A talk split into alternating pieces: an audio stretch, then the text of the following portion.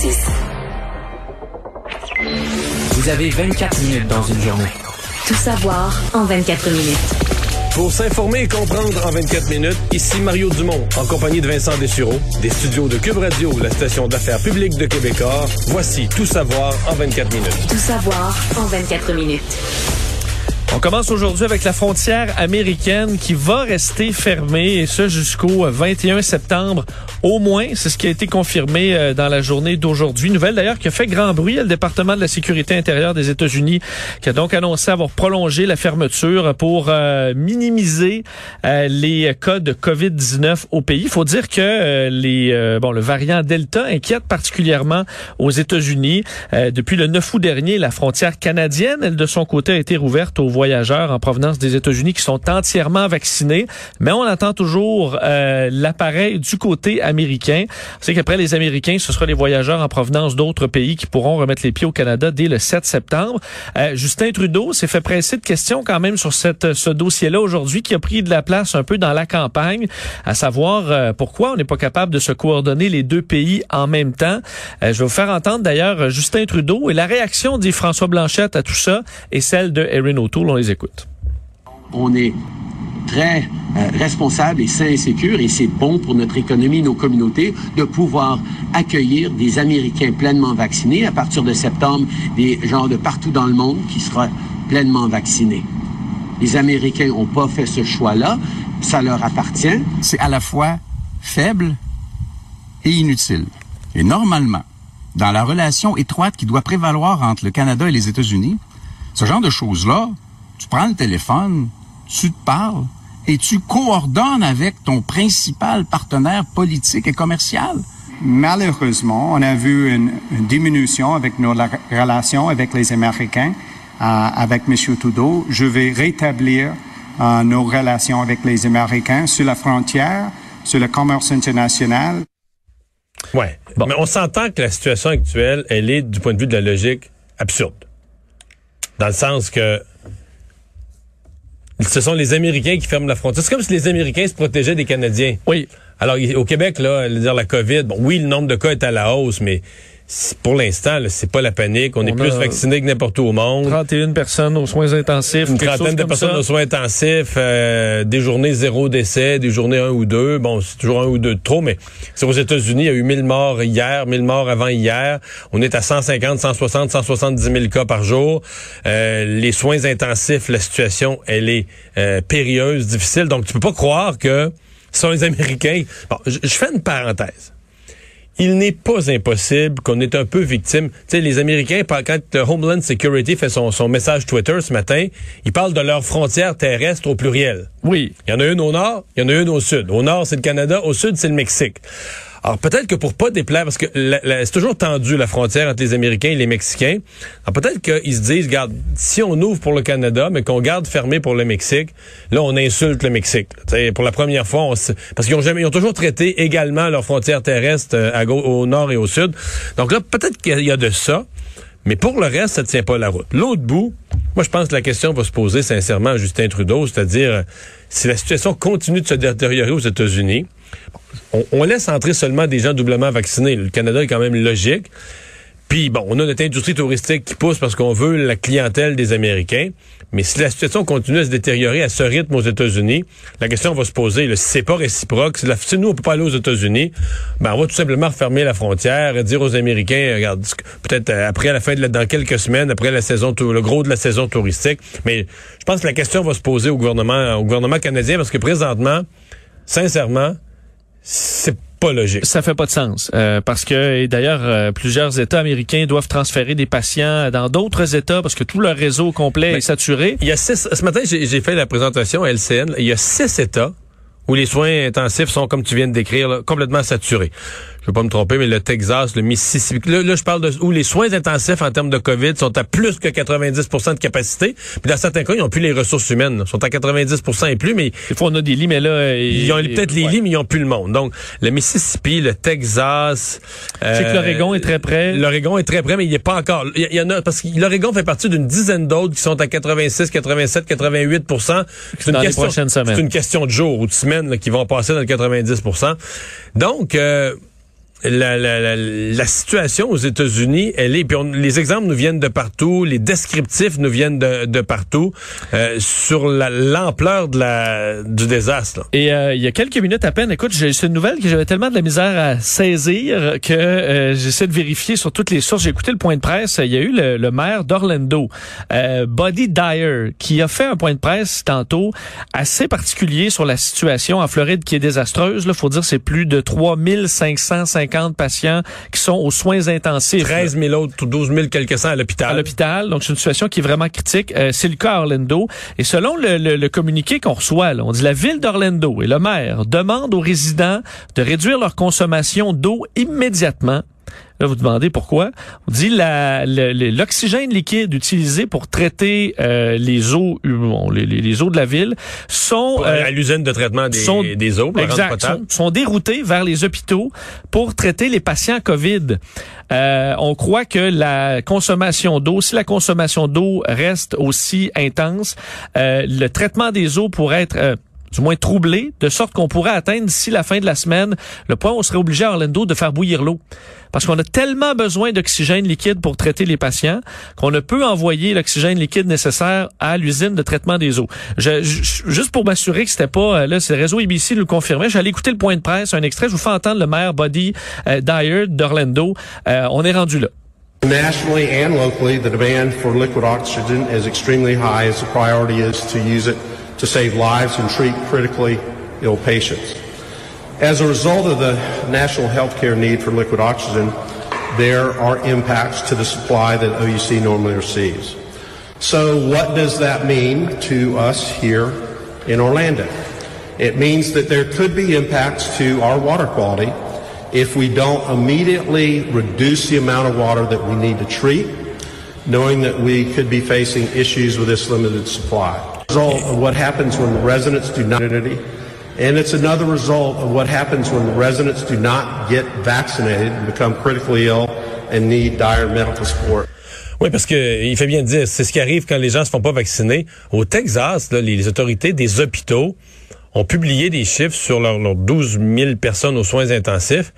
Et le pourcentage de non-vaccinés là-dedans, ou de hein, pas complètement, là, un- pas de dose ou une dose, c'est comme 95 là. 95 des, de ces 12 000 personnes aux soins intensifs, c'est des gens soit incomplètement vaccinés ou pas vaccinés. Et pourtant, aux États-Unis, c'est impossible, sin- sincèrement, c'est impossible pour un pays de rendre plus facile la vaccination. Souviens-toi de notre collègue qui est allé, euh, notre collègue du journal, Jean-François Rouleau, qui est allé au Masters couvrir le tournoi de golf, le, le Masters, et qui, qui est passé euh, sur le chemin, donné, tiens, je vais faire un crochet par la pharmacie. C'est un Canadien. Il est passé, je pense, à un Walgreen ou une pharmacie, je sais pas laquelle, puis je vais te vacciner, là. Euh, C'est oui, très simple. Euh, Comme d'ailleurs c'est maintenant simple chez nous, mais eux ça l'est depuis très très longtemps. Facile, facile, Euh, gratuit. euh, Alors, te dire, Orlando, là, on dit, la ville elle-même va arrêter d'arroser en partie ses parcs, euh, ses Euh, on euh, dit, entre autres, là, on demande aux gens de ne plus laver la voiture, plus laver à haute pression là, les entrées pour pouvoir garder l'oxygène liquide pour les patients dans les hôpitaux. C'est une situation qui est vraiment, vraiment euh, particulière. et pendant ce temps-là, le, Oh, oui. Pendant ce temps-là, le gouverneur de l'État de la Floride, lui, prend des mesures. Par exemple, quand une, quand un- une commission scolaire veut imposer le port du masque pour que les enfants ne se passent pas la COVID, puis c'est interdit. là. Le gouverneur a mis... C'est pas juste que lui, il impose pas des, me- des mesures sanitaires. Il, inter- il interdit que des instances locales implantent des mesures sanitaires. Donc, même s'il y a consensus dans une commission scolaire où les gens voudraient le faire, il leur interdit de le faire. Et j'ai vu que des euh, écoles avaient plutôt mis ça pour contourner, avaient mis euh, le masque dans l'uniforme obligatoire. Alors en passant par les règlements de l'école, ça fonctionnait. Alors je sais pas si ça va si ça va passer le test là, dans les États, mais c'était une tentative du moins de certaines euh, écoles. Euh, parlons euh, du de la campagne électorale qui bat son plein. euh, retour au travail. Fait, euh, Justin Trudeau aujourd'hui euh, parlait des congés. Là. Il offre 10 congés payés pour les employés euh, fédéraux. En fait, euh, bon, pas les employés, on parle pas des fonctionnaires fédéraux, là, mais un paquet de domaines où qui sont euh, qui sont sous le joug, disons, des euh, du fédéral. Eh bien, pour ces gens-là, on veut leur offrir 10 jours de congé de maladie payés euh, qui peuvent prendre un peu selon les besoins. Là. Une à la fois, euh, les coller si on est malade plus longtemps. Justin Trudeau dit qu'il y a toujours des imprévus, même s'il n'y a pas de pandémie. Et ajoute à ça l'engagement d'améliorer la qualité de l'air dans les écoles, mais aussi dans les lieux que fréquentent les Canadiens, comme les gyms, les bibliothèques, par exemple, et investir 100 millions de dollars dans la ventilation des espaces communautaires. Mais sur les congés, là, ben, les gens, ils vont les prendre. Tu as droit à 10 jours de congé et C'est sûr que euh, une, tu une, t'as une toux sèche là, avant, après la COVID, là, t'as un petit symptôme euh, ou avant, t'as- tu rentrais travailler là. euh, Mais tu vas la prendre. Même à la limite, là, je veux dire, si tu vas te faire une fin de semaine de trois jours. C'est des, c'est des journées, ça, des journées flottantes que t'as pas besoin de papier de médecin ou d'un dossier médical ou tout ça. que là. tu me dis que les gens qui ont des congés payés souvent les prennent alors qu'ils sont que- pas est-ce que vraiment tu te souviens à bout de souffle? Est-ce que tu te souviens de l'étude de l'Institut économique qui regardait l'utilisation des congés de maladie dans la fonction publique, le pourcentage qui était Oui. des lundis puis des vendredis pour rallonger la fin de semaine? Oui, c'était c'était deux fois plus de vendredi et de lundi que les autres jours de la semaine. là. Combien t'as pris de congés de maladie, toi, dans les... Ben années? j'ai pas ça dans mon dossier. C'est ça. ouais. Depuis que je suis à TVA, je pense que j'ai pas pris une journée de Ouais, maladie. moi non plus, ça j'ai m'est jamais arrivé. de ça. Non, mais sincèrement, euh, comment je te dirais ça? Pris individuellement, bon, la PCU, puis la PCRE, puis tous les programmes, puis là, des congés, puis tu vas toujours pouvoir ju- trouver une justification. Dire la PCU, ben oui, on en avait absolument besoin au début, mais là, ça a été bien trop long, ça a duré trop longtemps, puis là, la PCU étudiante. Mais on est dans un contexte de pénurie de main-d'œuvre. Et, et- j'essaie de saisir. Des fois, je me demande, est-ce que Aaron O'Toole là, devrait pas oublier son plan de campagne? Là? Je, je fais une suggestion. Là. Scraper son plan de campagne puis dire, ben moi, là, je veux juste être le candidat du travail. Juste être le candidat de...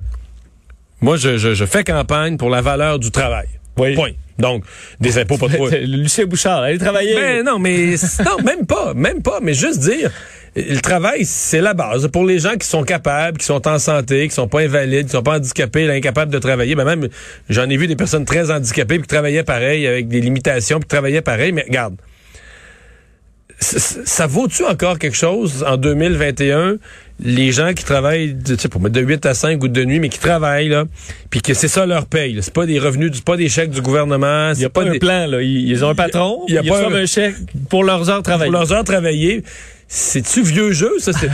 Parce que, non, mais où est-ce qu'ils est-ce qu'ils vont se frustrer? Est-ce qu'ils vont se tanner, ces gens-là? Parce que j'ai l'impression qu'il n'y a plus rien qui est fait, là, que c'est. Il n'y a plus rien qui est fait pour eux autres. Il n'y a plus rien qui est fait pour les gens qui ont construit leur vie autour du fait qu'on s'en va travailler. puis- Ben, Donc, mettons un programme qui dit au lieu de vous, vous prendre tant de votre paye, là, durement travailler, on va vous en prendre un peu moins.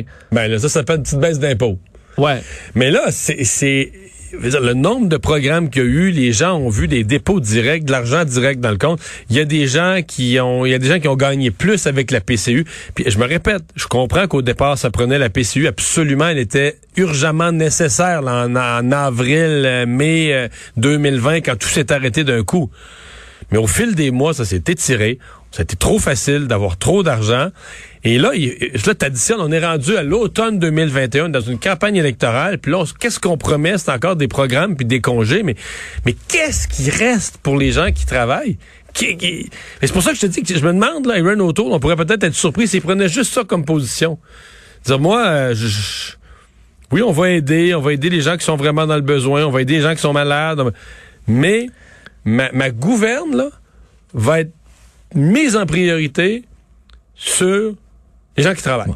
La, la base de l'économie, la base de la structure de La l'économie, vitalité économique va partir par de l'huile de bras, c'est ça. Puis c'est autour de ça qu'on bâtit le reste, puis qu'avec mais je, peut-être peut-être que c'est complètement vieux jeu mon affaire, la valorisation du travail, peut-être c'est complètement dépassé. Mais je- moi, mettons, automne 2021, j'avoue, aujourd'hui, je regarde les congés et je dois t'avouer, c'est peut-être moi qui ai tort, mais j'ai de la misère à faire une analyse objective des congés tellement que je suis épuisé de ça, là. De, de, de, de tout ce qui fait qu'on va pas. Puis là, pendant ce temps-là, on nous dit pénurie de main-d'œuvre, tout le monde cherche de- tout le monde cherche du monde, tout le monde du à tout le monde 10 congés payés Rajoute à tout le monde 10 congés, rajoute à tout le monde un chèque pour rester à la maison, puis rester à la maison un peu plus, puis tout ça. Parce qu'au départ, que ce soit pendant la pandémie, pour dire ceux qui ont des symptômes, on veut que vous restiez à la Non, maison. ça, c'était parfait. c'était logique, là. logique, logique, là. Mais bon, là, Mais, mais peut-être que là où j'ai tort, on est peut-être juste plus assez nombreux. Peut-être que les gens qui travaillent, là, qui se fient à ça pour gagner leur pain, on est peut-être juste devenus électoralement insignifiants. On n'est plus assez nombreux dans le pays. La proportion est plus assez il n'y a grande plus de poids. pour qu'électoralement, ça, Tu sais, tu- quand tu arrives dans, une, dans un war room, dans une réunion d'équipe stratégique Les électorale, travailleurs sont à l'arrière, là. puis tu te dis, ah, c'est pas important. Tous les regroupements autour de la table. Mais ça, c'est pas un groupe qui compte. Non, mais ceux qui travaillent, parce qu'ils passent la mop euh, autour de la réunion, là.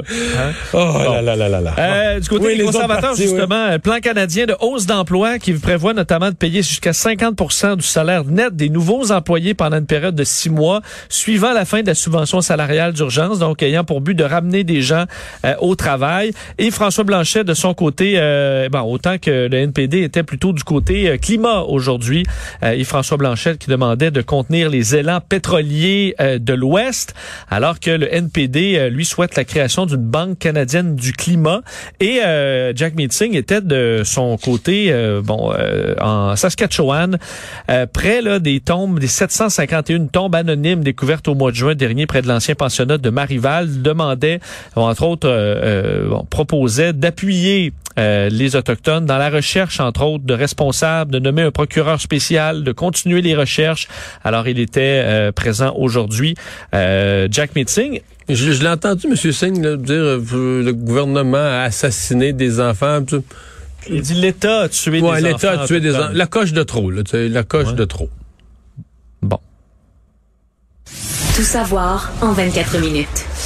Parlons du bilan des cas au euh, Québec aujourd'hui. 527 cas, donc on passe le cap des euh, 500 cas. Deux décès, euh, moins quatre personnes hospitalisées. C'est un peu plate parce que je me souviens, euh, ce printemps, quand on disait, mettons, 500 cas, on a, 500 cas, on n'a pas connu ça depuis septembre. Tu sais, on remontait parce qu'on avait eu des 1000 puis des 2000, puis là, on, Oui. puis là, on les revoit à l'inverse. là. 500 cas, ben là, on n'a pas vu ça depuis Ouais. mai ou je sais pas, ben là, on, C'est une montagne russe. ouais, hein. on est reparti dans l'autre direction. Trois personnes de plus aux soins intensifs. Euh, D'ailleurs, aujourd'hui, la santé publique du Canada révélait qu'au qu'au Canada, c'est près de 40 de hausse euh, bon, par rapport à la semaine dernière. euh, Delta qui est fortement présent. Et en Ontario aussi, 650 cas en 24 heures. Euh, on n'avait plus pas vu ça depuis un moment. Euh, deux pertes de vie supplémentaires qui sont dans le bilan ontarien. Euh, parlant de vaccination, euh, ça va bien. Aujourd'hui, Christian Dubé, tôt ce matin, révélait qu'on avait atteint le fameux 75 euh, de première dose pour tous les groupes d'âge. On a on a dépassé ça lorsqu'on calcule tout le monde. On est officiellement à 85% pour la première dose. Euh, on sait que le docteur Arruda souhaite de voir deux doses, 90 voire 95% Pour ce qui est des objectifs qui avaient déjà été annoncés, ils ont été euh, euh, atteints par les Québécois. Excellente, nouvelle. Il y a quand même un débat qui est né autour de la déclaration du docteur Arruda qu'il fallait viser 95% puis tout ça. Moi, ça, je trouve qu'on a été sévère avec Horacio Arruda, puis je l'ai déjà, déjà écorché moi aussi, mais sur celle-là. euh, D'abord, j'ai pas senti que c'était un objectif. Pas, on ne doit pas voir ça comme le même genre d'objectif que Christian Dubé qui avait fixé le 75. Tu sais, c'est plus, je pense c'est plus une façon, comme on dit, c'est une façon de dire, là, tout le monde devrait se faire vacciner. Il n'y a pas de raison de pas se faire vacciner. C'est un Euh, souhait, là, un objectif euh, oui, souhaité. Puis, là, on a 85 qui ont eu une première dose, ou presque 85. Alors, je pense que c'est une fois que tu es à 85, c'est logique de viser 90, puis pourquoi pas 95. Puis c'était clair que le 75, pour moi, c'était comme le minimum vital. C'était le minimum de protection. Mais on, vise-tu le minimum? Ou on vise à retrouver la vie la plus normale possible, avoir la paix, mettre ça derrière nous, la donnée COVID, passer à autre chose? Puis ça, ben, ça implique passer vraiment à autre chose. Ça implique ce genre de niveau de vaccination-là euh, pour faire disparaître des virus. Je sais que c'est pas pareil pour chaque virus, mais la rougeole, pour faire disparaître ce genre de maladie-là, c'est ça. Là, c'est des 95% qu'il faut retrouver. Donc, je- la question, je comprends qu'il va être, il sera pas atteignable le 95, mais je je suis loin de capoter qu'Horacio Arruda ait dit ça. Je pense que c'était une façon, comme une autre, de dire, ben, tout le monde devrait ça. Il n'y a pas, y a plus de raison valable. Il n'y a plus de crainte justifiée. Il n'y a plus de peur euh, acceptable. Il y a tellement de monde qui ont été vaccinés. La protection est là. L'efficacité est mesurée. La sécurité est mesurée par des millions de cas dans des, plein de pays. Tout ça. Il n'y en a plus de raison. Là. À part que, c'est pour certains, il faut piler sur son orgueil. Là. Tu comprends? T'as, Ouais. Milité. T'as milité. Puis là, dans une soirée, là, de beau-frère, de belle-sœur, tu peut-être dire, moi, je me fais pas vacciner, puis tout ça. Ben là, va te faire... Dis-le pas, à la limite. Là, dis-le pas. Dis- continue à dire que t'es pas vacciné, puis... Mais puis là, euh, je pense que le passeport vaccinal, quand même, va aller en chercher un bon nombre de qui sont pas vraiment entêtés, qui étaient négligents, ils se disaient bon, c'est pas utile. il y a un peu des utilitaristes. Là. Ils disent, ah, moi, je suis jeune, fait que si je suis malade, c'est pas grave, qu'ils se foutent des autres. Il n'y a pas d'avantage. Puis là, ils vont dire, mais là, pour aller au restaurant, pour aller dans un bar, j'ai une utilité, je vais y aller. C'est correct. Mais, mais moi, je pense qu'on c'est réaliste d'atteindre 80, proche de 90, puis peut-être plus en allant vers 95. Je pense pas que c'est c'est débile. D'ailleurs, le passeport vaccinal sera testé euh, lors d'un match des Cataractes de Shawinigan à la LHJMQ. Ça a été annoncé aujourd'hui. Euh, alors, un match pré-saison contre les Tigres de Victoriaville au centre Gervais Auto. Et c'est à l'initiative, euh, en fait, la LHJMQ était très ouverte à faire des tests avec le passeport vac- vaccinal, sachant qu'ils vont l'introduire. Euh, et euh, était très à l'aise de contribuer au projet pilote. C'est les Cataractes qui ont levé la main très rapidement pour se porter volontaire. Alors, ce sera, ça fera partie du projet pilote. On a vu que euh, ça fait toujours réagir. Les restaurants qui l'ont fait, bon, là, on se souvient la cage au sport qui avait été euh, euh, victime, qui avait vu des manifestants, entre autres le Festival Western de Saint-Tite qui a confirmé plus tôt cette semaine qu'ils allaient exiger le passeport vaccinal. On pouvait voir sur les réseaux sociaux des gens qui disaient plus jamais je vais me présenter au Festival Western. À la quantité de monde qu'au Festival Western, je pense qu'ils Ouais, sont capables de faire les, un succès avec sans les règles, surtout avec les règles actuelles, là, ils ont plus de monde qui sont capables, ils ont plus de demandes de places Ben oui. qui sont capables d'accueillir de, Et- de gens. Et euh, dans la fonction publique, euh, on a incertitude maintenant quant à la rentrée le 7 septembre. On apprenait ça aujourd'hui. Entre autres, la presse rapportait plus, plus tôt aujourd'hui que la décision avait été déjà prise euh, du côté de Sonia Lebel euh, le- dans son cabinet. On disait qu'on était à évaluer tout ça, qu'il y avait des discussions pour repousser la rentrée en personne des employés de l'État qui était prévue pour septembre. On se souvient qu'on demandait un deux jours semaine aux employés pour les ramener tranquillement euh, au euh, travail euh, disons, en présentiel, là, aux 60 000 employés de l'État qu'on avait envoyés en télétravail. Euh, ce serait quand même un des multiples retours en arrière parce que, euh, entre autres, le, le- le concert test avait été reporté, la tournée euh, de François Legault. Alors cette semaine, on était en mode, ben, on doit se remettre le nez dans la dans la COVID. Alors ça, c'est on le comprend de plus en plus. Stéphane Bureau quitte Radio-Canada. Euh, Mario, un nouvel, euh, ça brasse beaucoup à Radio-Canada cette Oui, vraiment, semaine. là, le, nou- le- vraiment, le nouveau bâtiment, il y a quelque chose dans, il y a quelque chose dans les murs. Ben, c'est une mauvaise semaine parce que Stéphane Bureau, animateur euh, qu'on connaît depuis très longtemps sur le réseau public, a annoncé dans les dernières heures qu'il quittait. Euh, alors, dans son émission, bien entendu, sur Ici Première, il explique quitter. On lui a demandé, euh, jouer au téléphone après son émission. Euh, il- on- il a dit que c'était pas nécessairement en bon terme, mais plutôt en, en termes neutres. Pas bon terme, pas mauvais terme, en termes neutres. Termes neutres. Alors, on comprend que, Moi, quand tu quittes pas en bon terme, euh, disons, tous les autres termes, c'est douteux. Là. dit on lui a pas fait de pression et ça s'est terminé de façon cordiale. Mais on comprend que c'est pas en bon terme non plus. C'est en termes neutres, donc pas de chicane, euh, mais c'est pas pas l'amour non plus. Euh, il, euh, il a dit d'ailleurs qu'il qu'il n'avait aucune idée de ce qui l'attendait et que c'était la vérité. Euh, il ne sait pas à quoi va ressembler son prochain chapitre professionnel. On se souvient qu'il avait été euh, blâmé par l'ombudsman pour une euh, pour une rencontre, une, en- une entrevue avec euh, le controversé euh, docteur Raoul. Alors est-ce que ça a fait pencher le- la balance dans le cas de Stéphane Bureau? Euh, Mais dans le cas de. Pascal Nadeau, ça, ça finit plus de pas finir, la controverse. Là, là la controverse de Pascal Nadeau est rendue euh, à Radio-Canada Québec. euh, Euh, oui, tout à fait, parce que la question, euh, on se souvient qu'il y a eu un dossier sur les patrons euh, de, Radio-Canada Québec qui, eux, sont demeurés en poste malgré des révélations très troublantes, entre autres du journal Le Soleil. Alors, est-ce que deux poids, deux mesures? Et là, Radio-Canada qui, se, qui a rectifié, qui a voulu préciser beaucoup de choses cette semaine. Alors, c'est un dossier qui est encore très actif. Rapidement, Joe Biden, qui, est revenu sur le dossier de la COVID, pas de la COVID, de, de l'Afghanistan aujourd'hui. Deuxième adresse à la nation à quelques jours. On comprend que c'est un dossier très tendu, alors qu'on a de la difficulté. on- on comprend aussi qu'il est en mode rattrapage. C'est sa première crise de sa présidence. là. Oui, alors qu'on a beaucoup de difficultés à rapatrier les gens euh, de Kaboul. D'ailleurs, c'est le cas pour les Canadiens aussi. Justin Trudeau qui disait hier euh, que les talibans la donnaient pas facile, là, ce qui est un peu normal. là. Les talibans ont jamais été des alliés. Alors euh, que cette mission, on sait que deux avions C-17 canadiens font le pont pour essayer de ramener le plus de gens possible, mais que ça semble un défi de plus en plus Et complexe. finalement, est-ce qu'on vient à Montréal en fin de semaine?